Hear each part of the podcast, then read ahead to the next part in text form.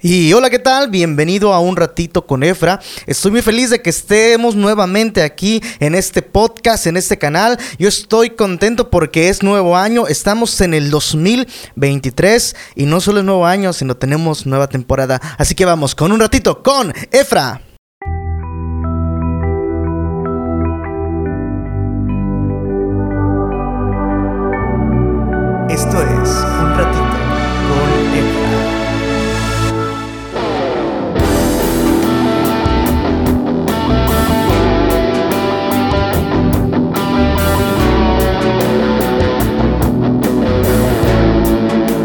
Qué bueno que te conectaste y qué bueno que estás sintonizando este, este podcast, su servidor Efraín Pad. Vamos a compartir este tema muy bonito y espero que sea de bendición para ti. Recuerda que el podcast está disponible no solamente en Spotify y YouTube, está disponible en varias plataformas de podcasting como Anchor y demás. Así que puedes ir a revisarlas y checar este podcast. Si estás en YouTube, corre a Spotify y también ahí la puedes escuchar mientras vayas en tu carro y demás. Miren. Este año 2023 yo creo que todos tenemos metas y tenemos nuevas ambiciones, pero hay cosas que dejamos en el 2022 y dejamos atrás, si quiero empezar de lleno el tema, porque resulta que hay cosas que ya pasaron de moda. Hace poco comentaba con uno de mis primos acerca de, del nuevo teléfono que él quiere conseguir y yo le decía, ¿por qué crees que es necesario tener un nuevo teléfono? ¿O por qué crees que es necesario de que tengas el nuevo, en este caso iPhone? que acaba de salir, yo le, comentaba que a mi perspectiva no era necesario. Él me decía que porque trae nueva cámara, que porque trae lo, trae lo otro. Y miren, sinceramente, yo soy un fanático de, Apple, yo soy fanboy de Apple y no considero que sea necesario, pero hay personas que sí, porque como no es lo que está de moda, como no es lo que, lo que es actualmente la sensación, tal vez el, el 10, el 6 que muchos todavía tenemos, como todavía tenía Chris Evans hasta hace poco, no, no, no, no sale a relucir o no te da un estatus dentro de la sociedad tener el iPhone 10 o el iPhone 11 y uno quiere tener el 14 porque tiene la isla flotante. Es un ejemplo. Pero hay cosas que pasan de moda.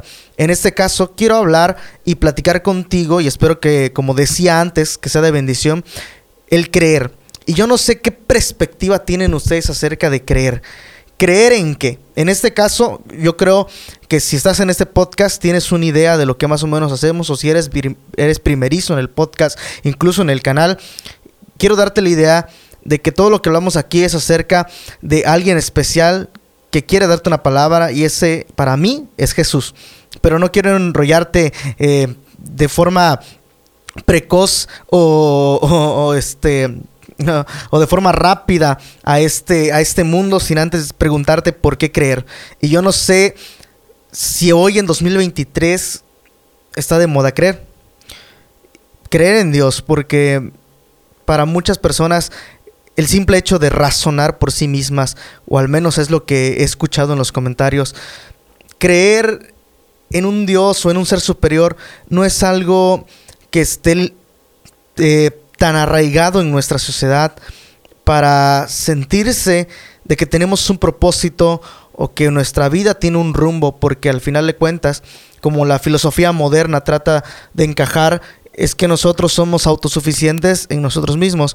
Y yo considero que en cierta parte y en cierta forma nosotros tenemos autoridad sobre nosotros mismos, porque incluso la Biblia nos dice que tenemos libre albedrío y decisión sobre nosotros. Pero, ¿por qué creer en una época en donde parece que hacerlo no es tan relevante. ¿Por qué tener la intención de creer en un Dios cuando parece que se supera por todo lo que hay alrededor, ya sea tecnología, avances científicos, conocimiento, filosofía, supera por mucho lo que creíamos conocer o supera por mucho, entre comillas, a mi perspectiva, y perspectiva de nosotros los cristianos supera por mucho la creencia de el ser superior, el dictador divino, eh, el, el, creador del universo, el Dios todopoderoso o como lo quieras llamar. ¿Por qué creer? De hecho, eh, creer se cree, valga la redundancia, que es una necesidad básica del humano. Y yo quiero leerte esta definición que habla acerca de creer o en este caso tener fe, porque tener fe si vamos a un amplio sentido de la palabra, no necesariamente tiene que ver con creer en, un, en una religión o ser superior, sino tener fe inclusive va más allá de simplemente eso. De hecho, el diccionario nos define que la fe es creencia o confianza, incluso el asentamiento hacia algo o una persona en relación con un objeto o alguien, y como tal, este se manifestará por encima de la necesidad de poseer evidencia que demuestre la verdad de aquello en lo que se cree. La palabra proviene del latín fides, que significa lealtad. Entonces el creer sin meter a Dios en el asunto, antes que nada, es tener la convicción de que algo va a pasar sin tener una prueba o evidencia de ello. Eso es lo que es la fe o el creer en algo. Porque si separamos los dos conceptos, creer va más allá incluso si estamos esperando una prueba o argumento de que puedan eh, probar la existencia o la fiabilidad de un documento, de un hecho histórico o simplemente de un suceso. En este caso, si no tenemos ese, e, e, e, ese, no poseemos las evidencias que nos inculquen a dar la conclusión de que algo existe o no, ahí entra nuestro concepto de fe.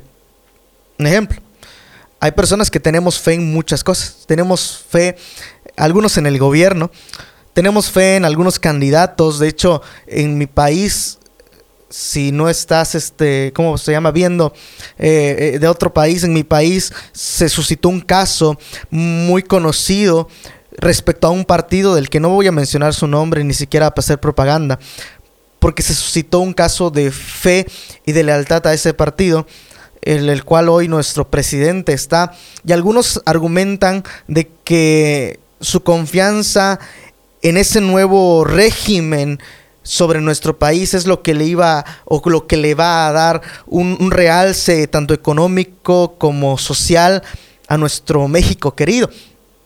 La opinión y, y, superstición o incluso argumento de cada persona es individual de cada, de cada uno. Pero eso era algo en que tener fe. Tenían fe en un candidato o en, una, en un partido. Personas tienen fe en un trabajo tienen fe en el que un trabajo estable, con buenas prestaciones, pueden rendir a futuro para que su familia tenga un sustento económico o patrimonio en el cual confiar. Hay personas que tienen fe en, su, en la persona con la que han decidido pasar su vida, ya sea esposo o esposa, y tienen fe en ellos. Como decía alguien, un jefe de la mafia, esto hablando de una historia eh, popular, no es que conozca un jefe de la mafia, sino hablando de una historia popular, se decía que alguien de la mafia era digno de fiar si no le era infiel a su esposa, porque si no puedes mantener la fidelidad con aquella persona con la que duermes, no lo podrás mantener con aquella persona que simplemente tratas negocios. Y esas cuestiones denotan tener fe o creer tener la certeza de que algo va a pasar. Y es curioso que nuestro diccionario y nuestra definición de fe a nivel global o a nivel este universal tengan un parecido y tengan un paralelismo exacto con lo que tiene que ver en la definición bíblica, que es la que tengo también anotada, y escuchen muy bien. Y, y, esta definición se encuentra en el libro de Hebreos capítulo 11, versículo 1, y escuchen muy bien la definición. Es pues la fe, la certeza de lo que se espera, la convicción de lo que no se ve. Por ende, esperar en algo del que no se tiene una prueba como tal o un fundamento sólido, tiene que ver con el creer y tener fe. Pero ¿qué pasa con la humanidad? Miren, quiero establecer este punto con un ejemplo. creo que la mayoría de las personas podremos identificar eh, esta, esta comparación. Resulta que hay una escena en la película del 2012 llamada y muy conocida Los Vengadores. En, en Avengers hay un personaje llamado Loki. Loki tiene el deseo o tiene la tiene tiene ansias de poder y gobernar. Loki se pone frente a una multitud y los obliga a arrodillarse. Los obliga a arrodillarse y él dice y afirma que la humanidad está diseñada para ser sumisa y ser gobernada.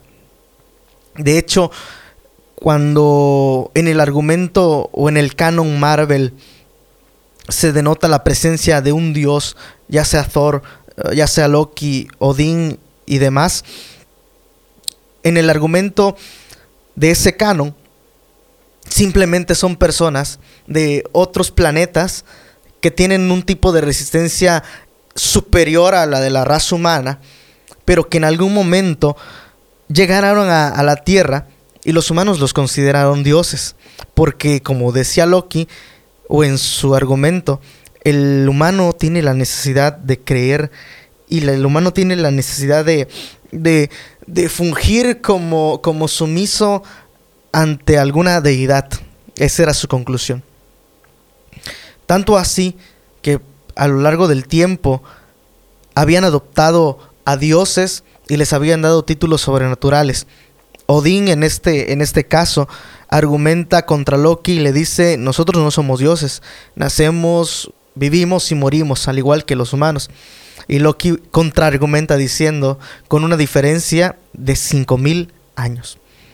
Lo importante de este, de este caso es de que hayan existido o no, como tú lo, lo, hayas este, percibido. En mi caso, personalmente, este, no creo que exista de ninguna forma ni Odín, ni Loki, ni etcétera, etcétera. Pero en el caso hipotético de que hubiesen existido y que hubiese sido el argumento como lo, lo plantea los superhéroes de, Marvel, de una de otra manera en nuestra historia, en libros nórdicos, en libros mayas y muchas de las, de las creencias que existen, existe una deidad por una razón, porque el ser humano siempre ha tenido la necesidad de creer en algo. De hecho, incluso en nuestros días, cuando queremos argumentar o decir acerca de, la no creencia, del ateísmo o del agnosticismo, técnicamente tenemos la certeza y nuestra fe y convicción en algo, tal vez en algo que no es tangible, al igual que Dios, pero como decía alguien, estoy esperando a que alguien descubra la verdadera, la, verdadera razón sin poner a Dios para poder yo creer en eso pero porque hay necesidad de creencia. Y en este 2023 yo te pregunto por qué es necesario creer. ¿Será tan necesario creer hoy que nuestra mentalidad, y aunque, aunque sepamos que es indispensable para el ser humano, eh, poder tener una deidad sobre él, ¿es necesario creer hoy en día? ¿Qué dice el público? Tú que estás del otro lado de, de los audífonos, de tu carro o de la pantalla, ¿qué crees que es lo que está de moda hoy en 2023? ¿Creer o no creer. Tener la fe en un Dios o simplemente mm, hacer un lado esa naturaleza como lo hemos hecho con casi todas hoy en, el, eh, hoy en día y decir, ¿sabes qué? Yo elijo no creer. En lo personal he visto muchas formas en las que el querer se manifiesta y, y, y ¿sabes qué? Confiar en Dios como dice la traducción del lenguaje actual, confiar en Dios es estar totalmente seguro de que uno va a recibir lo que espera y estar convencido de que algo existe, aun cuando no se pueda ver. Esa es traducción al lenguaje actual de lo que leímos hace rato, aunque no se pueda ver. Y la creencia cristiana o la creencia de este Dios todopoderoso, de hecho, el punto clave para sacar el tema del por qué creer es porque estuve viendo algunas, algunos podcasts y viendo algunos argumentos de personas que decían por qué no creo en Dios o por qué considero que Dios es algo inexistente. Argumentaban acerca de cómo la historia, cómo la religión y cómo inclusive nosotros como cristianos siendo bichos raros ante la sociedad, hemos tratado de inculcar el creer en las personas. De hecho, aunque la Biblia dice y Jesús dice que se burlarían y nos perseguirían a nosotros por creer, también en parte ha sido culpa de nosotros por no presentar nuestra creencia como lo que realmente es. Hace mucho tiempo la creencia o de nosotros y el por qué creer se basaban en muchas cosas que nada tenían que ver con el verdadero significado de lo que es Dios a como lo veo y como me gustaría que lo vean las demás personas y a como muchas personas que hemos encontrado la verdad lo ven. Y en primer lugar, quiero que prestes mucha atención porque dice que unos creían por el miedo. Yo no sé si alguna vez has escuchado el término la cultura del miedo. En términos generales, la cultura del miedo eh, sostiene de que para que algo pueda pasar o que algo, algo pueda inyectarse o algo se pueda mantener, tiene que ser a través del miedo. Y la raíz de esto surge, o ese título surge a través de la Santa Inquisición. Hace mucho tiempo, en la Santa Inquisición, no recuerdo cuando veía estas historias, lo vi en la secundaria, pero eh, en historia general nos enseñan que la Santa Inquisición agarraban a las personas que no seguían los mandamientos de la iglesia y las pasaban por torturas, personas que querían descubrir, personas que querían eh, avanzar de formas este, intelectuales o científicas, que descubrían nuevas cosas, o incluso que cometían algún pecado X ante los ojos de la iglesia, ellos castigaban con torturas. Habían torturas como cerrar a la persona este, a la mitad, habían torturas en la Inquisición como la rueda, habían torturas en las que rascaban a las personas con, con, con aparatos de metal y las desgarraban. Y esta Inquisición en la que se mataban a las personas y se torturaban en el nombre de Dios, impartían la cultura del miedo. Y en esa época era o creías o creías, no había de otra, porque si no, iban contra ti y te mataban y te metían una presión del miedo y uno ya no quería hacer nada para no hacer enojar a la iglesia, este, a la iglesia en ese momento. Uno no, no quería hacer nada. Y miren, la cultura del miedo no solamente se quedó en la Inquisición, sino de hecho muchos de los padres en los tiempos antiguos inculcaban sobre sus hijos esta cultura. Porque si algo pasaba, algo mal sucedía dentro de la familia o dentro del contexto familiar, el padre era maltratador y golpeador. Entonces se confundió el respeto a los padres por el miedo. Y unas personas dicen, es que antes se respetaba a los padres, ¿no? algunos sí respetaron a sus padres, pero en realidad la realidad del asunto es que muchos tenían miedos porque el papá no era alguien que se daba a respetar, sino alguien que se daba a temer. Hoy en día, no sé si tú has escuchado o en un caso parecido te has involucrado en donde la cultura del miedo sobre el cristianismo y sobre la eh, sobre la creencia en Dios se ha manifestado en, un argumento en el que tú estés presente. Cuando nosotros enseñamos y ponemos por encima el castigo de Dios, porque ojo, la Biblia dice que Dios es un Dios de amor, pero también es fuego consumidor. Pero el propósito, el propósito central de toda la historia cristiana y el propósito central de lo que es Jesús, lo que es la Trinidad y la Biblia, aunque se ha transgiversado y se ha dado a entender de que es una cultura de odio y una cultura de miedo, en realidad es algo de amor. ¿Por qué? Porque el propósito de Jesús al momento de venir y sufrir por nuestros pecados no era para que nosotros tengamos un contraargumento y para condenar a la humanidad por no seguir a Jesús, sino para que como dice literalmente su Biblia, en el libro de Juan, no era para condenar, sino para salvar al mundo. De hecho, en, el libro de Pedro hay una, una contrarrespuesta para aquellos que dicen que Dios simplemente tiene olvidado a su pueblo, y es que él dice que extiende su misericordia, porque de otra forma, alguien con el poder del Señor Jesús podría destruir a nuestro mundo, incluso podría destruir el universo si así lo quisiera, y no lo ha hecho. Y muchos nos preguntamos por qué hay tantas cosas que pasan en este mundo que nos afectan a todos, chicos grandes creyentes y no creyentes, y aún así podemos seguir creyendo. Bueno, la respuesta viene un poquito más adelante, pero en este caso enfoquémonos en la parte del miedo. Si yo te indulzo, yo sé, yo te induzco de que si no crees en Jesús, entonces algo malo te va a pasar. Si no crees en Dios, algo malo es o crees o crees, ya no vas a tener un Dios de amor, sino vas a tener un Dios de un Dios que, que, que tantito haces algo malo y estás condenado para siempre y por siempre, ya. Si así fuera, déjame decirte que como dijo el apóstol Pablo, yo sería el primero de todos los condenados. Porque sinceramente, no porque tenga un podcast, no porque de por gracia y misericordia de Dios que ahora soy pastor, eh, no tiene nada que ver con que yo sea una persona perfecta, con que yo no tenga ningún pecado, con que yo sea la persona este, más santa del mundo, porque no es así. De hecho, es todo lo contrario. Eh, tengo luchas conmigo mismo, tengo dudas como todas las personas, tengo luchas internas, tengo luchas externas, y todo eso solamente me hace una persona que es indigna de gracia, pero tiene el favor de un Dios al que no le importó como yo estuviese y me recibió con brazos abiertos. Eso es el punto clave para destruir la cultura del miedo. Porque si desde la primera vez que yo fallé, incluso la primera vez que le pedí perdón al Señor, me arrepentí de mis pecados y le volví a fallar, simplemente lo hubiese agarrado, me hubiese desechado y me hubiese tirado de su voluntad. Pero aquí sigo, mírenme.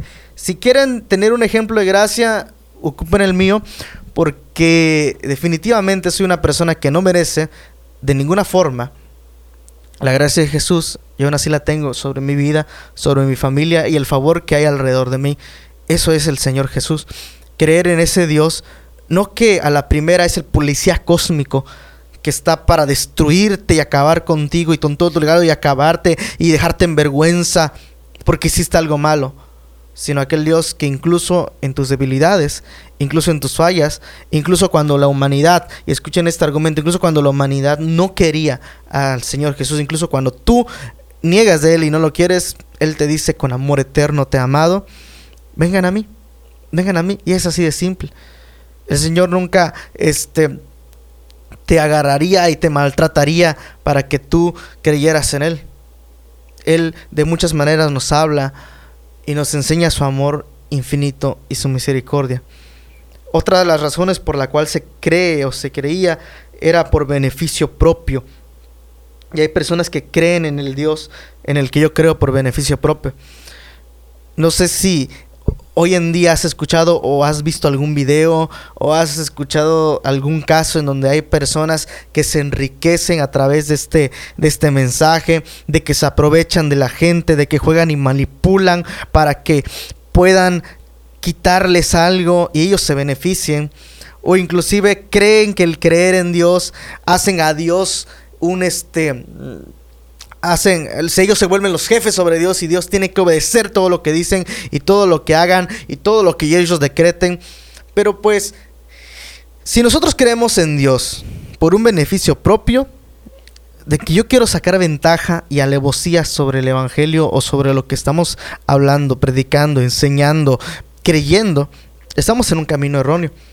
Porque el único, lo único que el Señor nos promete de forma eh, de forma que, digo, que va de paquete desde la creencia de creer, cree en el Señor Jesucristo, es que seremos salvos. La Biblia nos dice, cree en el Señor Jesucristo y serás salvo tú y tu casa. Así de simple. No nos dice, va a venir riqueza sobre ti, va a venir auto sobre ti, van a ver esto sobre el otro. Son cuentos. Que la bendición de Dios se puede manifestar de muchas formas. Así es, de hecho, yo creo que hoy en día esta es una demostración de que Dios se manifiesta porque nada de lo que tengo hoy pude, haber logrado de mi, de mi propia mano. Todo lo que he hecho lo he puesto en manos de Dios todo lo que hemos montado, el set del estudio, todos los dispositivos que usamos aquí, los micrófonos, todo es por parte de Dios. Y obviamente se necesita solvencia económica para poder hacerlo, pero es simplemente eso, es porque viene de añadidura. Pero Él no está obligado. Él en cualquier momento puede decirme, ¿sabes qué, Efraín? No quiero que hagas esto y vámonos. o no te lo doy y simplemente es así porque no es por beneficio propio. Si buscamos beneficiarnos a nosotros mismos por querer en Dios, estamos en un punto equivocado. Hay una historia en la Biblia que conté hace unos domingos cuando hablaba acerca este, de, de cómo es que uno cree en Dios, si uno cree por el beneficio o cree porque realmente tiene una convicción en Él. Porque aquellas personas que creen por beneficio normalmente no van a estar o no estarán firmes cuando las situaciones se pongan feas. Y ojito aquí. Que creas en Dios, incluso que te vuelvas cristiano, no te asegura de que todos tus problemas se van a resolver. Tú me ves aquí muy tranquilo, pero yo te extraño. Ah, no, no es así. Tú me ves aquí muy tranquilo, pero la realidad es que hay problemas en mi vida. Como te decía, hay dudas y luchas constantes. Mi vida no es color de rosa desde que acepté a Jesucristo. Ha sido una vida de bendición, una vida de paz, sí, pero no todo es perfecto. Y me gustaría decir, no, todo se me resolvió, pero no es así. Y hay veces en las que Dios trabaja para forjar nuestro carácter, para formarnos a nosotros como personas, en esos pequeños detalles que nos van a confrontar en nuestra fe y que nos van a hacer incluso dudar para creer más en Él, porque el beneficio propio se acaba, se acaba tarde o temprano. Si uno busca a Dios por tener un carro lujoso, por tener una casa grande, como dice la palabra, todo es material y todo lo material, si no haces tesoros en la tierra, si haces tesoros en la tierra, perdón, se lo va a comer el comején, se lo va a comer el tiempo, se va a destruir, pero si haces tesoros celestiales, entonces permanecerán por siempre.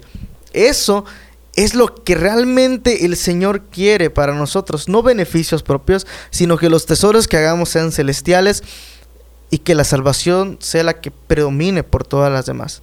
¿Por qué otras cosas creemos en Dios? Otro de los puntos que puse aquí es por lógica. Creen en Dios por lógica. Y escuchen, no estoy diciendo que por eso creas en Dios, sino que quiero exponer este punto. Dice así, eh, en el siglo XVII el filósofo matemático Pascal propuso esta apuesta, la apuesta de Pascal. Yo no sé si la has escuchado, pero quiero que la escuches. Plantea cuatro escenarios. La primera, ¿crees en Dios? Esto es por lógica. ¿Crees en Dios? Si crees en Dios y Él existe, entonces simplemente recibirás vida eterna e irás al cielo. Si crees en Dios y Él no existe, entonces no obtendrás ningún premio pero pues como no existe, pues ahí se acabó todo. O sea, no pasa nada, no tendrás ningún premio, pero pues tampoco no vas a tener ningún castigo. Si tú no crees en Dios y Él no existe, tampoco obtendrás ningún premio. Si no crees en Dios y Él sí existe, entonces no vas a ir al cielo. Entonces uno dice, por lógica, es mejor creer en Dios porque imagínate, vamos a suponer, como dice Pascal, no existe Dios, no creo en Dios, no pasa nada. Pero si sí existe Dios y no creo en Dios, entonces no voy a poder entrar al cielo. Porque la palabra dice que tenemos que creer y recibir al Señor como nuestro Salvador. Entonces dijo uno dice, por lógica tienes que creer en Jesús. Pero si lo haces simplemente por la lógica, no tendrá ningún tipo de sentido. Porque si uno lo hace, ah, bueno, pues de todas formas me voy a respaldar por cualquier cosa. Yo veía el podcast que les decía y esta persona este, nombraba la apuesta de Pascal, que la había escuchado muchas veces, pero esta me llamó la atención una vez más porque le decía, por cualquier cosa creo en Dios. Por cualquier cosa. Que no quiere decir que sea salvo. No sabemos si ha aceptado al Señor Jesucristo. No sabemos si ha llevado una vida con Él. No sabemos si realmente cree por creer por la lógica o realmente cree de forma, de, forma, eh, de una forma incondicional, de una forma en la que su corazón realmente esté arraigado y enraizado en Dios. Y yo te podría exponer muchos puntos acerca de por qué creer. Pero la creencia en Dios actualmente y en 2023 los contraargumentos podrían ser infinitos. Podría pasarme horas y horas hablando para que tú tengas una razón por la cual querer.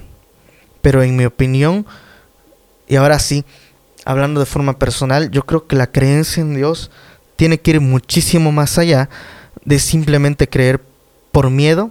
Yo creo que no sirve. Por beneficio propio no sirve. Por lógica, mm, eh, eh, eh, tiene puntos débiles. La creencia en Dios y la fe, la certeza y la convicción de creer en algo o alguien del que no podemos ver y es intangible, tiene que ir, más, más allá. Sabes, yo puedo agarrar, exponerte mi punto de vista por horas y horas y aburrirte y aburrirte y aburrirte. Pero lo importante es aquí, es que para que tú puedas creer, tienes que conocer al Señor Jesucristo. Para que tú puedas creer, tienes que encontrarte con Él. Y quiero terminar exponiendo esta historia. En, en, la Biblia hay una historia en Juan capítulo 9, versículo del 1 al 41. En esta historia se expone un caso en el que una persona que había nacido ciego de nacimiento había este, buscado tal vez solución, había nacido así, no podía ver, no tenía la capacidad de ver la luz del sol, no tenía la capacidad de ver los colores que nosotros vemos.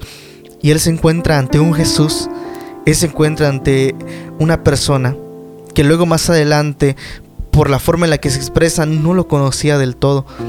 Pero él se acerca y le pide recobrar la vista y lo que Jesús hace es que toma un poquito de lodo, se lo pone en los ojos y la persona cuando se lava recobra la vista.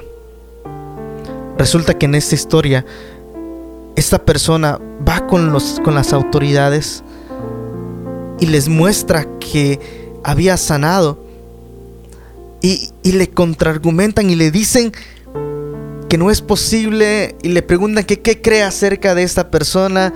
Unos dicen que no es de Dios, unos eh, alegan de que el poder que usa viene de una o energía diferente a la del Todopoderoso. Y entre la lucha y el debate, esta persona ciega les contesta, bueno, yo no sé si es del diablo, yo no sé si es bueno o malo, lo único que yo sé es que antes no veía y que ahora sí puedo ver. Esa es la historia de mi vida. Efraín Paz hace. Me declaro culpable de los cargos de, de ser una persona que nació en, una, en, una, en un ambiente cristiano. Pero eso no me impidió el cuestionarme a mí y en mi propia cabeza indagar acerca de, del Señor Jesús. Y sabes, llega un punto de, en la vida de todo creyente, así como llega en la, en, la, vida de toda persona, el punto en el que te tienes que encontrar con Dios, en la vida de todo creyente llega un punto en el que tu mente empieza a preguntarse y a cuestionarse. Y miren, la cultura del miedo inducía de que si tú preguntabas algo acerca de Dios, si tú tenías una duda acerca de Él, era de que no te vamos a responder. Cállate porque eso solo Dios lo sabe y eso no te lo vamos a decir. Tienes que creerlo porque así es y porque, cree, porque nosotros lo creemos así.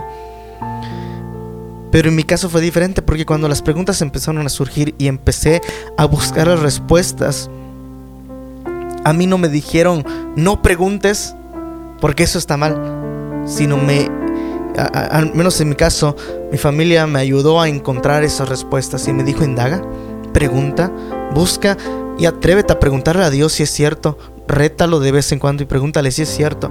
Y en la incredulidad vas a encontrar las respuestas. Yo no soy mejor que las demás personas, no soy mejor que mis amigos que, que, también crecieron en, la iglesia y que al final de cuentas se fueron a, un lado diferente y no quisieron seguir lo que yo seguía.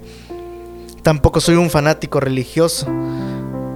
Tampoco soy una persona que condenará a otra persona que no cree en lo que, en lo que cree.